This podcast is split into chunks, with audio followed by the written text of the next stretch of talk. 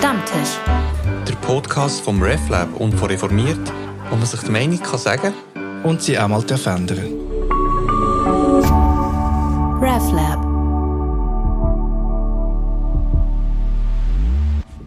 Herzlich willkommen beim Stammtisch. Ich bin Johanna Di Blasi aus dem RefLab und ich sitze heute hier mit einem Überlebenden der spektakulären Flugzeugentführung von 1970, die damals ein globales Medienereignis war. Der SAF hat im Frühjahr 2024 eine Doku gebracht, Swiss Air Flug 100, Geiseldrama in der Wüste. In diesem Flieger saß Andreas Hopf. Hallo Andreas. Hallo Johanna. Im Stammtisch reden wir über Politik aus einer gewissen Distanz. Diese Distanz fehlt uns heute zumindest teilweise, weil du bist ja damals in einen Kampf hineingerissen worden als Geisel, der eigentlich gar nicht dein politischer Kampf war. Du hast ein sehr spannendes Berufsleben gehabt als Ingenieur bei dem Schweizer Konzern Roche. Bist du weltweit herumgekommen Du hast in Hongkong gelebt, deine zweite Ehefrau hast du förmlich im Urwald aufgegabelt, eine Deutsch-Ecuadorianerin, und du lebst heute im Schweizer Regierungssitz Bern. Andreas, du hast x Flüge gemacht, dein erster Flug aber war tatsächlich dieser Flug 100. Wir haben gestern Abend gemeinsam die Doku angeschaut und ich möchte dich fragen, was hat diese Dokumentation diese Bilder, was hat das in dir nochmal äh, bewirkt?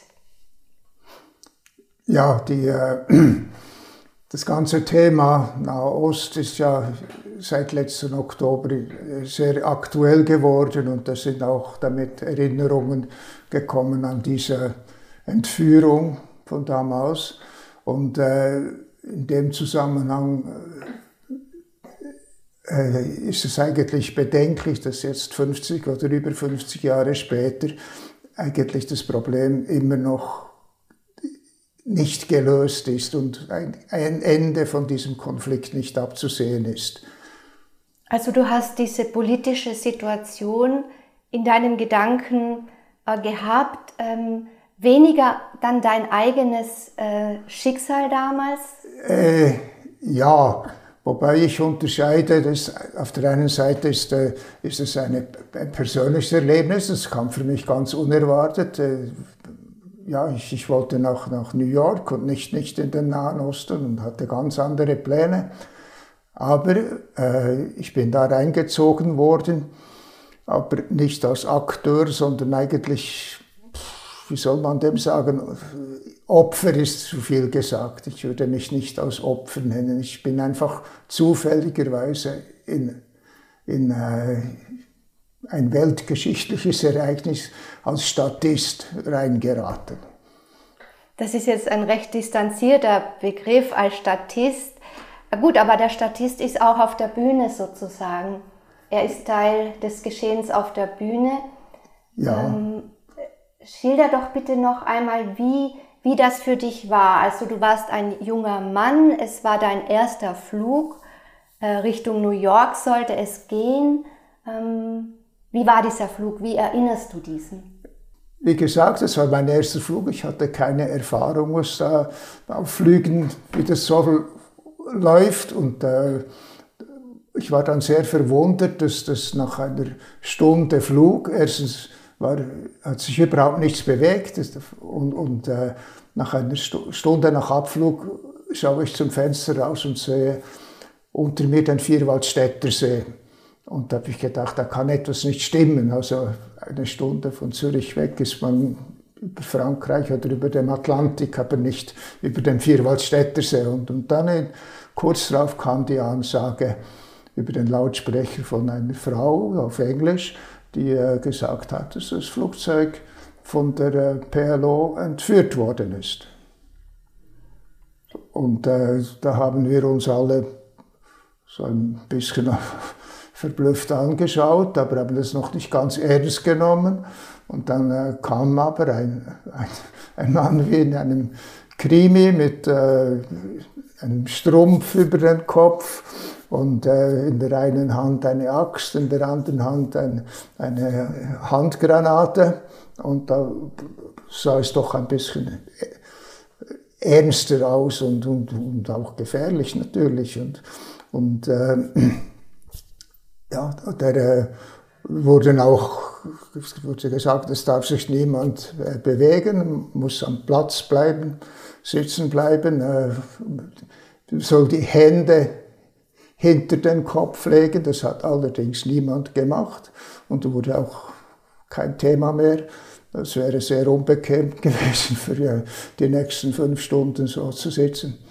Aber wir, wir blieben einfach am Platz und es konnten nicht auf Toilette gehen, nichts, äh, nichts. Und äh, dann ließ sich die ganze Route verfolgen, die, über, die, über die Alpen und dann über äh, Italien, Mittelmeer, Griechenland, das hat man alles sehr schön gesehen. Zypern erinnere ich noch sehr gut, das hat auch eine typische Form. Und dann wurde es finster und dann hat das Ganze begonnen mit dem, äh, mit, äh, dem Anflug auf diesen äh, Lande, auf diese Landepiste. Es ist lass, ja kein äh, Flughafen. Andreas, lass uns noch mal äh, kurz im Flugzeug bleiben. Mich interessiert, was, was du da gefühlt hast. Also ich könnte, wenn ich mich da in die Situation versetze, ich glaube, ich wäre wie erstarrt. Wie, wie, ist es denn dir da gegangen und wie ist es den anderen gegangen? Ja, ich, ich glaube, wir haben das, oder ich, gar nicht so richtig ernst genommen, weil es gab damals ziemlich viele Entführungen von Flugzeugen in den USA nach Kuba. Und meistens wurden dann die, äh, die Leute einfach äh, wieder freigelassen und äh, es, es, ging darum, Leute, ich weiß auch nicht mehr genau, was die Gründe waren. Und dann haben wir noch so gesagt, ja, jetzt machen wir halt ein, ein Wochenende in, in, in, in einem äh, Ressort und dann fahren wir wieder weiter. Also habe es gar nicht so richtig realisiert, äh, die, die Bedeutung von dieser Entführung. Das hat sich dann äh, geändert, als wir dann äh, dort gelandet sind. Weil im ja. Rückblick ist es ja so, wissen wir, dass da etwas begonnen hat, so der moderne Terrorismus. Also das war etwas, da gab es noch keine Erfahrung mit dieser Art von gewaltsamer Entführung, glaube ich. Ja, es gab schon. Also eben diese Entführung, die waren schon Gewalt, aber nicht mit, nicht mit Toten und so. Und wie hat die Crew reagiert? Die Crew, die war nicht sichtbar. Die, die, war, die, die, die durften sich auch nicht bewegen. Da war nichts, es war alles, das ganze Flugzeug, war, ist nichts gelaufen. Die, die, die, die Crew, die, die, die musste auch äh, sitzen bleiben, oder? Also da, da war gar nichts. Mir ist das nicht so aufgefallen, weil, wie gesagt, ich hatte keine große Erfahrung, wie das abläuft in dieser, in, in, uh, auf einem Langstreckenflug. Und äh, habe das dann auch äh, ja, erst nach, nach und nach bemerkt, was da los ist. Und dann, das, das habe ich glaube schon erwähnt, der Typ mit der Handgranate und der Axt, da wurde es dann schon ein bisschen äh, konkreter oder, und bedrohlicher. Ja. Und dann seid ihr gelandet, es ist dunkel schon gewesen. Wie hast du das erlebt? Äh, die Landung, die, die, der hat verschiedene Male angesetzt und ist dann wieder durchgestartet. Und äh, dann, als, es wird, als er dann die, die, äh, gelandet ist, es war eine harte Landung und äh, durch die, die, er musste dann auch bremsen, also mit Reverse Thrust bremsen und, und das hat dann Staub aufgewirbelt, der kam irgendwie dann rein dass das, äh, das, und dann äh, hat es ausgesehen, wie das brennen würde, oder? Und dann, äh, als es stillstand und die, die Crew hat dann sofort reagiert, haben die, die Nottüren aufgemacht, die, die, die Notrutschen aktiviert und wir sind dann alle über den Flügel oder wo auch immer raus und äh, am, am Boden. Oder? Ja. Also ihr seid in, im Sand gelandet, im Wüstensand? Ja. ja.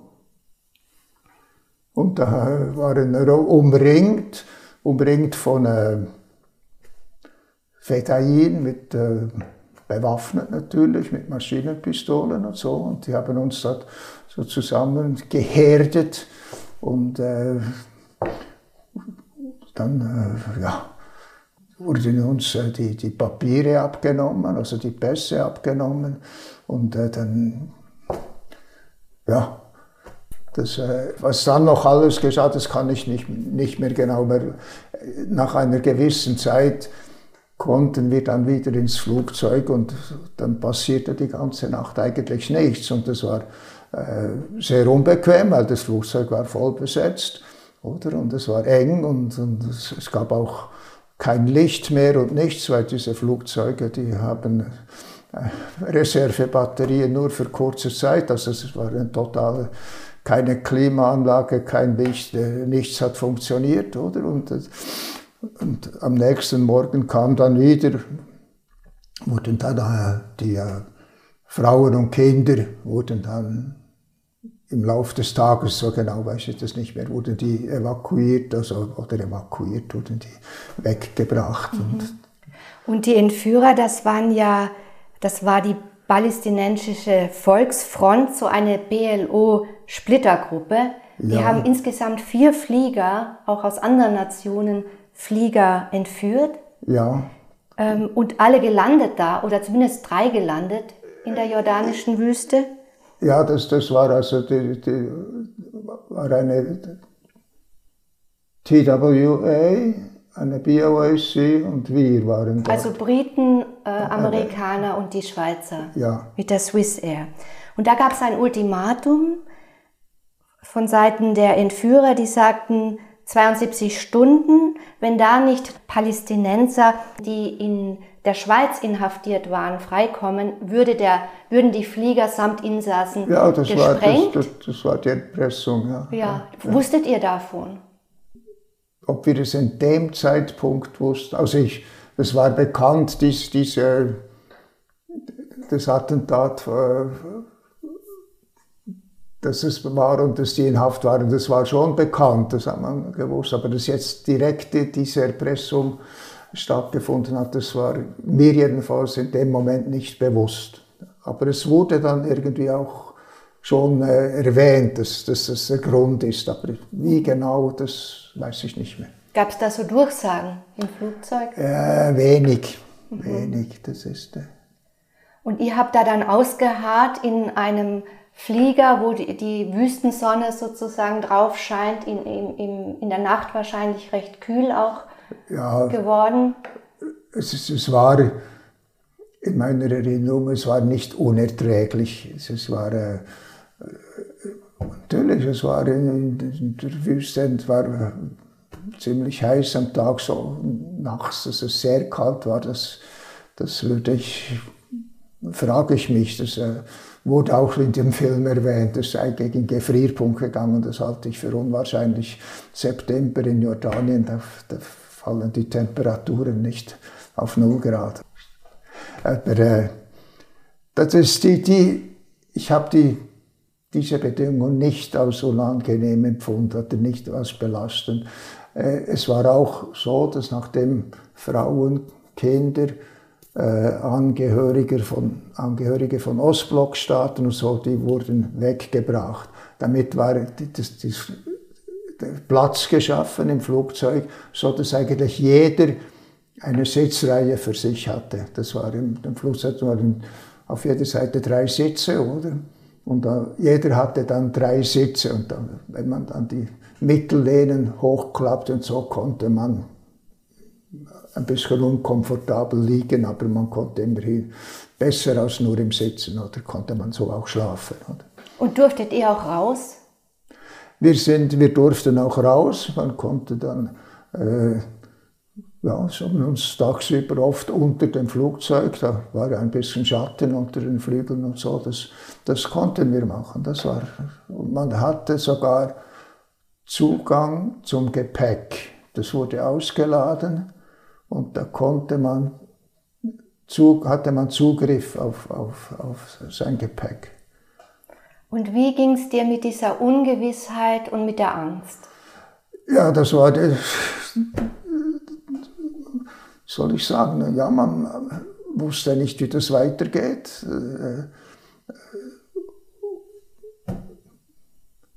Man verdrängt es dann irgendwie. Wir haben es dann äh, in äh, Arbeiten äh, mit Putzen und, und so die Zeit vertrieben und hat, das hat also mir persönlich geholfen. Ich habe da auch geholfen, Toiletten zu putzen und so weiter. Und das, das, äh, das lenkt dann ab. Oder? Das war in dem Sinn äh, gut. Was wir auch noch, was ich noch, noch erinnere, ist, ich glaube, wir haben auch, äh, ja, die Zeit wurde ja lang, oder? Und da haben wir auch einen Bücheraustausch gemacht. Also Leute, die ein Buch fertig gelesen hatten, haben das dann zur Verfügung gestellt für andere.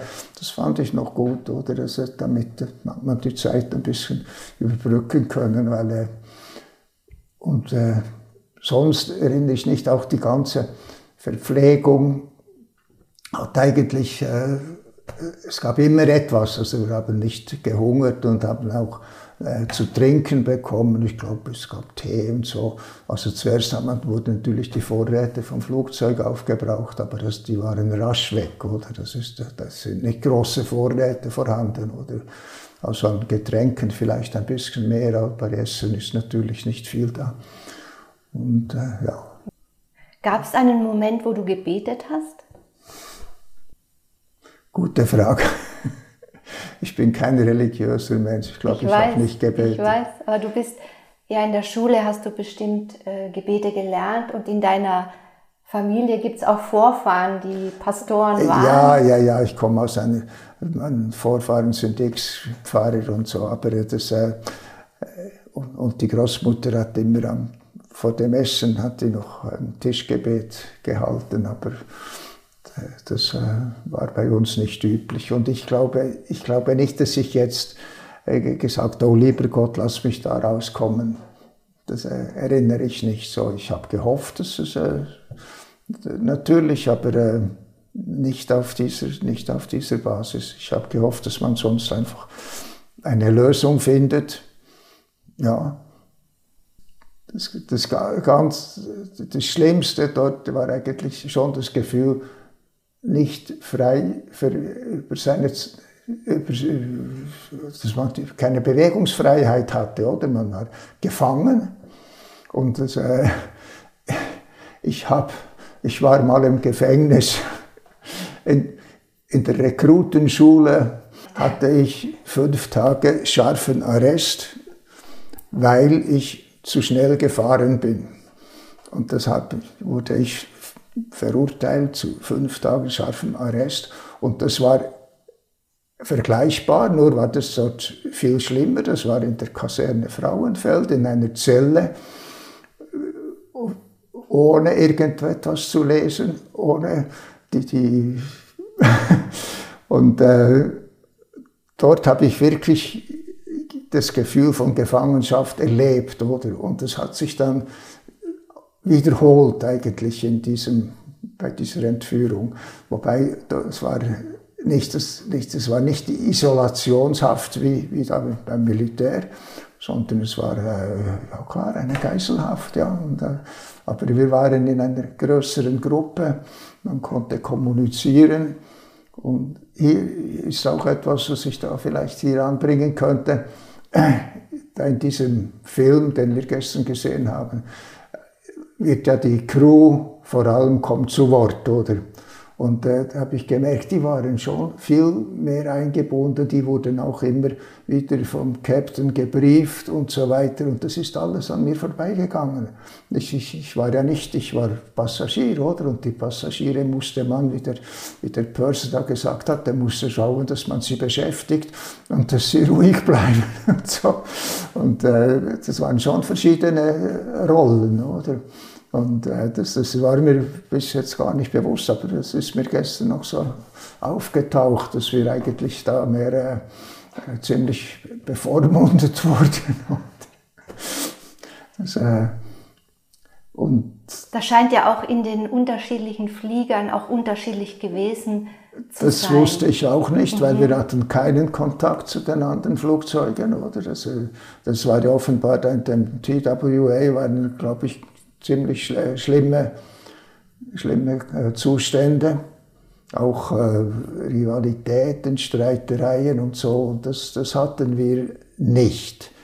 Es hat ein Fall, hat einer, ähm, einer durchgedreht.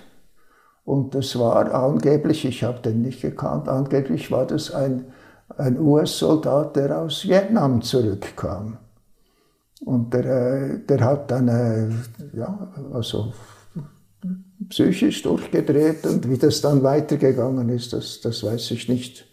Das kann ich nicht, aber ich erinnere mich, der hat angefangen zu schreien und um sich zu schlagen und so. Und das, äh, ja, das, aber wie gesagt, das, das, ich war nicht direkt betroffen, es war, und, und der ist dann irgendwie hat man den weggebracht? Ich weiß es auch nicht mehr. Aber der saß in der Swiss Air. Das war in der Swiss mhm. du, du, hast erwähnt, die Flight Attendants. Ich kenne den Ausdruck so gar nicht, weil ich kenne eigentlich Stewardessen und Stewards. Es gab auch einen Maître de Cabine. Ja, der kommt in der Doku vor. Und er musste, was ihn bis heute quält, Menschen mit jüdischen Pässen ja. rausholen. Hast du das mitbekommen? Nein, nein. Mhm. Das ist, das, wie gesagt, ich saß an meinem Plätzchen, wenn ich nicht irgendwie Toiletten putzen war oder, oder unter, ähm, im Freien und äh, habe mich äh, mit Büchern lesen und äh, ja, beschäftigt. Aber das, das äh, nein, das, das ist, das war wie gesagt, ich war ein Statist. Jetzt hast du erwähnt, dass du beim Militärdienst da mal in, in den Knast musstest und dass das fast schlimmer war, hast du gesagt. Aber damals wusst du, wusstest du ja, das wird jetzt ein paar Tage dauern. Ja, das war, das war nicht bedrohlich. Das war, ja. Und dort war ja eine offene Situation. Ja, ja, ja das ist in dem Sinn ist das nicht vergleichbar, weil der das mit dem, Militär, der wusste, das sind fünf Tage, die gehen vorbei und, äh, und äh, die, du kommst mit Sicherheit, äh, kommst du da wieder raus, oder? Und das ist, das ist überhaupt nicht vergleichbar. Aber die Isolation, die war schlimmer, oder? Und wenn es auch nur fünf Tage sind, das ist, das, das, das habe ich sehr, als sehr schlimm empfunden, oder? Ja. Heute haben wir da die Hamas, die kämpft, die sind äh, religiös fanatische Kämpfer. Damals hatten wir links, linke marxistische Befreiungskämpfer, ja. ähm, diese Volksfront. Ja. Äh, in der Dokumentation sieht man da einige, auch der Anführer, die für mich unglaublich cool, muss ich sagen, rüberkommen, ja. so wie Che Guevara oder so. Wie hast denn du diese Entführer erlebt? Ja, ich habe sie ja nicht so direkt erlebt. Es hat dann, äh, das wurde beim Film auch erwähnt, viele haben mit denen angefangen zu plaudern und äh, äh, ja, das ist ja das bekannte Stockholm-Syndrom. Und äh, das habe ich nicht mitgemacht. Das, ich wollte mit denen eigentlich keinen Kontakt. Ja, und das andere ist, die waren natürlich, wie gesagt, das ist, äh, habe ich, der Unterschied jetzt zu Hamas heute, so, die waren nicht irgendwie religiös motiviert, die waren schon, äh, ja, das waren nicht äh, Islamisten oder was, sondern das war, klar waren es alles Muslim, aber nicht, äh, aber nicht fanatisch. Es ging äh, mehr um soziale Sachen um, oder um nationale, um die, die, die palästinensische Nation. Und die, die waren eindeutig äh, links orientiert. Man sah ja auch auf diesen Dingsbildern von, glaube ich, Lenin und so wurde da, habe ich da im Hintergrund gesehen, Fotos hinter diesen Leuten, oder? Also die waren eindeutig äh, eher auf, auf diese, in diese Richtung. Das war 1970 die Entführung und nur wenige Jahre davor, 1967, gab es ja den Sechstagekrieg. Ähm, da ist ja der israelische Staat angegriffen worden von den Nachbarn Ägypten, Syrien und Jordanien. Und in dieser Zeit ist dann, ähm, aus der stammt diese Besetzung, die uns bis heute beschäftigt, des Westjordanlandes, Ostjerusalems sowie Gaza. Und nochmals vorangegangen. Bereits in den 40er Jahren war ja etwas, was auf arabischer Seite Nakba genannt wird, das heißt auf Arabisch Unglück.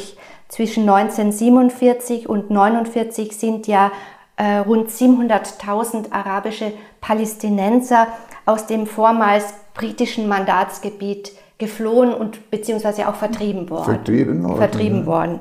Und bis heute beschäftigt uns ja das, was dann äh, diese Besetzung dieser Gebiete anlangt. Und das ist nur der politische Kontext jetzt. Diese Besetzung, die war eben 67 und wenige Jahre später war dann diese ähm, Flugzeugentführung. Also das ein bisschen zu dem politischen Kontext dieser Befreiungskämpfer, wie sie sich selber gesehen haben. Das nächste Kapitel, ihr habt die Flugzeuge verlassen können und seid in Busse gebracht worden. Ja. Wie erinnerst du dich da, daran? Wie erinnerst du das? Ja, ja es hieß äh, irgendwie aussteigen. Ich glaube, wir konnten sogar noch etwas mitnehmen. Und dann äh, wurden wir in diese Kleinbusse gebracht. Äh, da war ein, die wurden von der jordanischen Armee gestellt. Der Fahrer war ein Soldat von der Armee, ein Armeesoldat, also kein PLO-Kämpfer. Äh, aber ein, ein, ein solcher war dort mit äh, einer Maschinenpistole im Anschlag. Der stand dann dem, neben dem Fahrer, also hat die Passagiere im Visier. Und, äh, aber äh, die, die Maschinenpistole nicht auf uns gerichtet, sondern einfach in den Händen gehabt. Und, das, äh, und dann sind wir losgefahren und nach ein paar hundert Metern angehalten.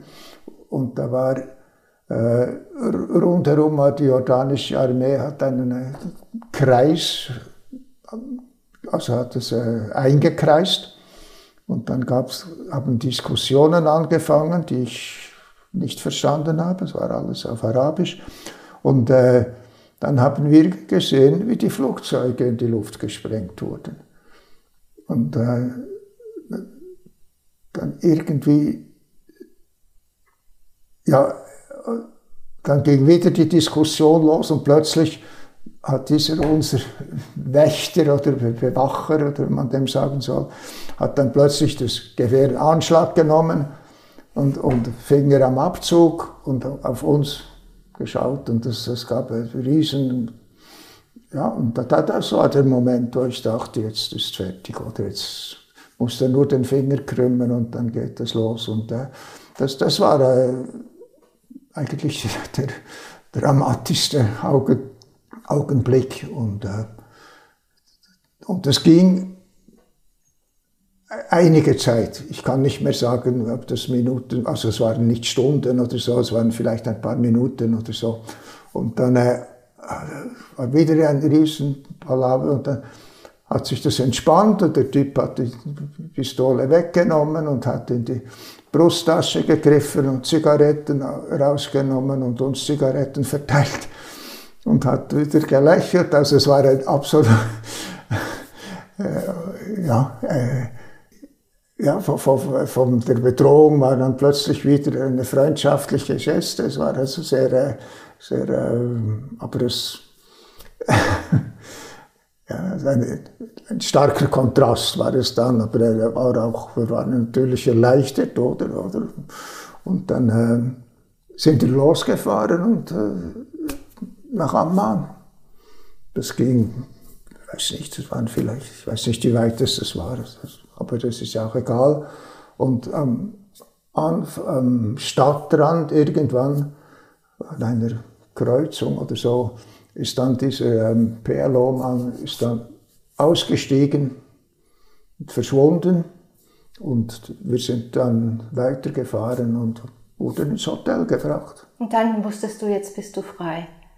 Dann war eigentlich klar, ja, wo der mit seiner Maschinenpistole weg war und, und ich in ein normales, ja, in der Stadt, in einem Hotel war, ich, war schon die Erleichterung sehr groß. Und das äh, habe ich dann auch, äh, die, die, die, Reaktion kam dann, äh, ich bin dann in mein Zimmer gegangen und äh, mich aufs Bett gelegt und geheult, oder? Das war dann die Entspannung, das war, das war, die war schon, da habe ich gemerkt, wie, wie, wie, stark die gewesen war, oder? Ja.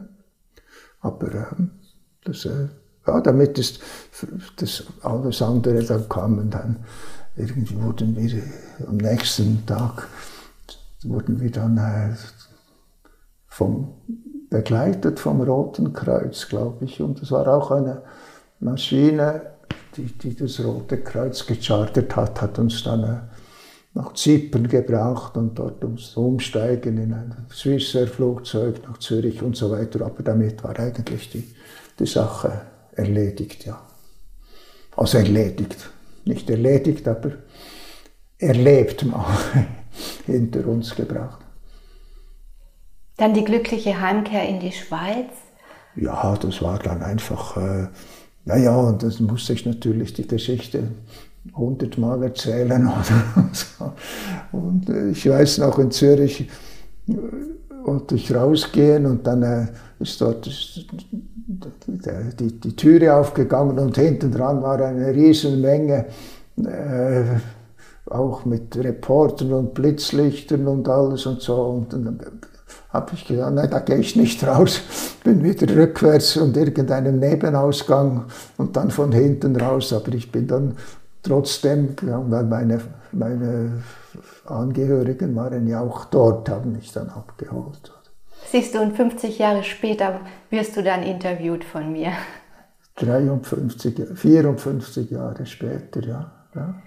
Wenn du jetzt nochmal nachdenkst, du hast schon gesagt, du musstest die Geschichte oft erzählen, du hast sie auch oft erzählt, das ist auch ein Bedürfnis, äh, das verständlich ist. Was würdest du sagen für Nachwirkungen dieses ja, traumatischen Ereignisses hat es in deinem Leben, dann in dem späteren Leben? Du warst ja damals, glaube ich, 27? 27. Ja. ja. Welche Nachwirkungen hat es gegeben?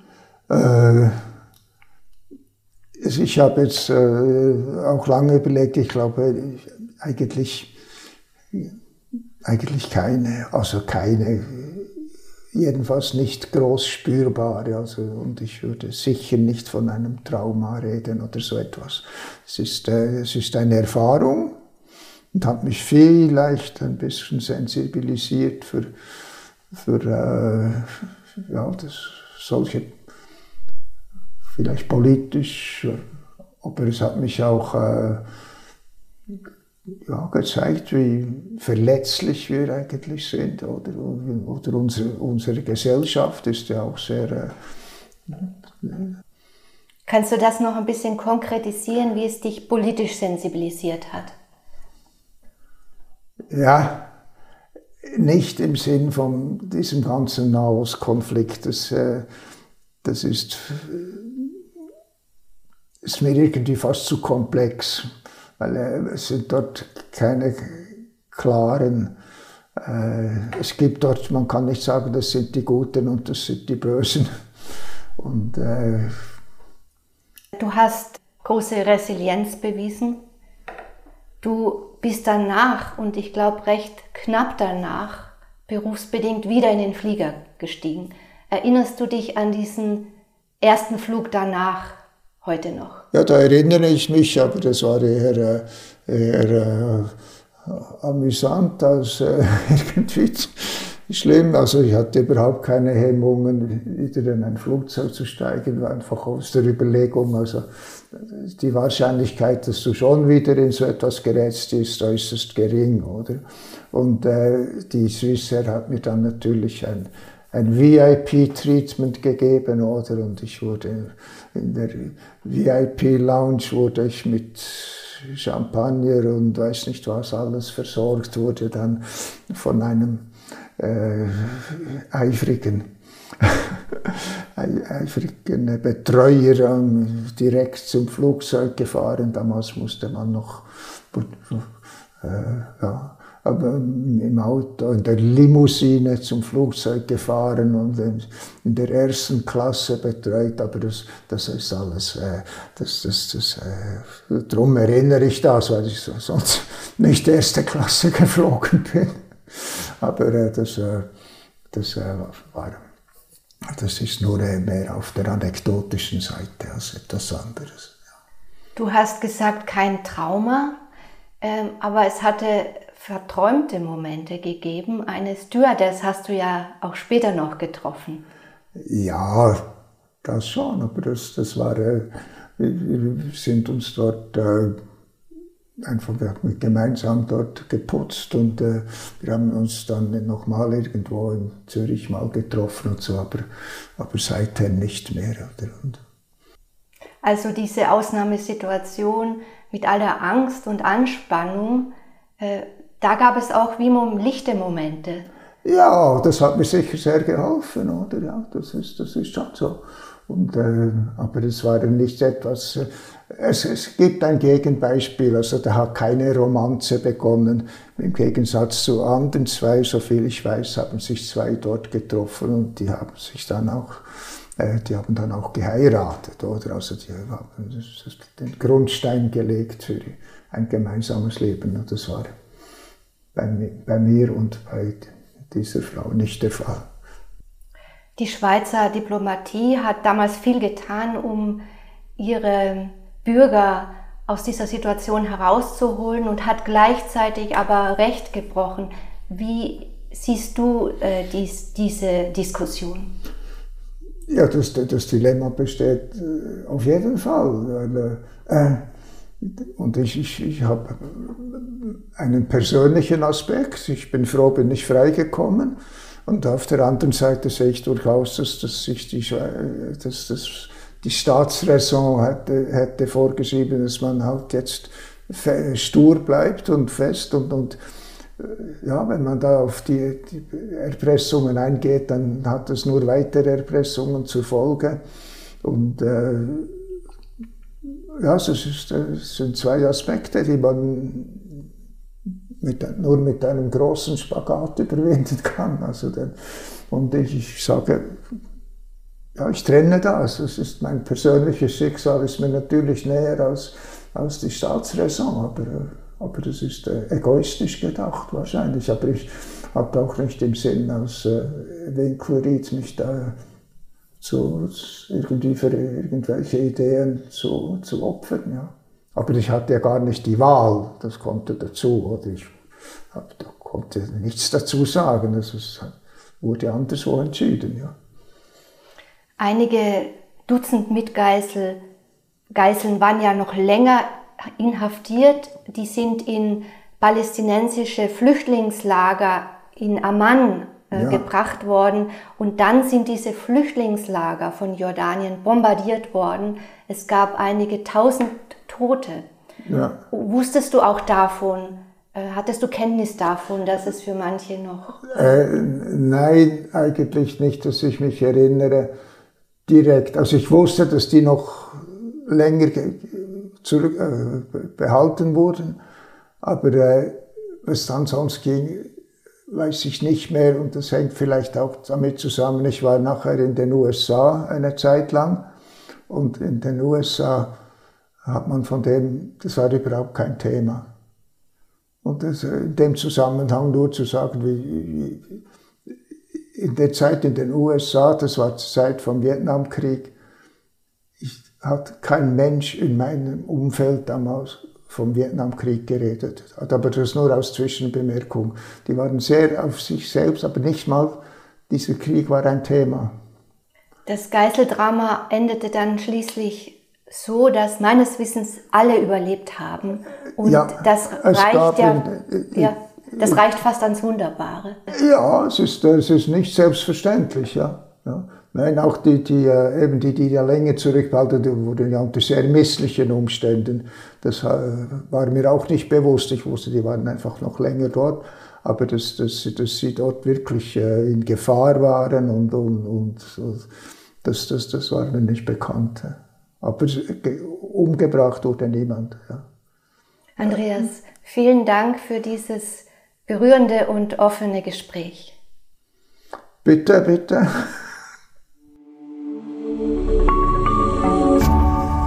RefLab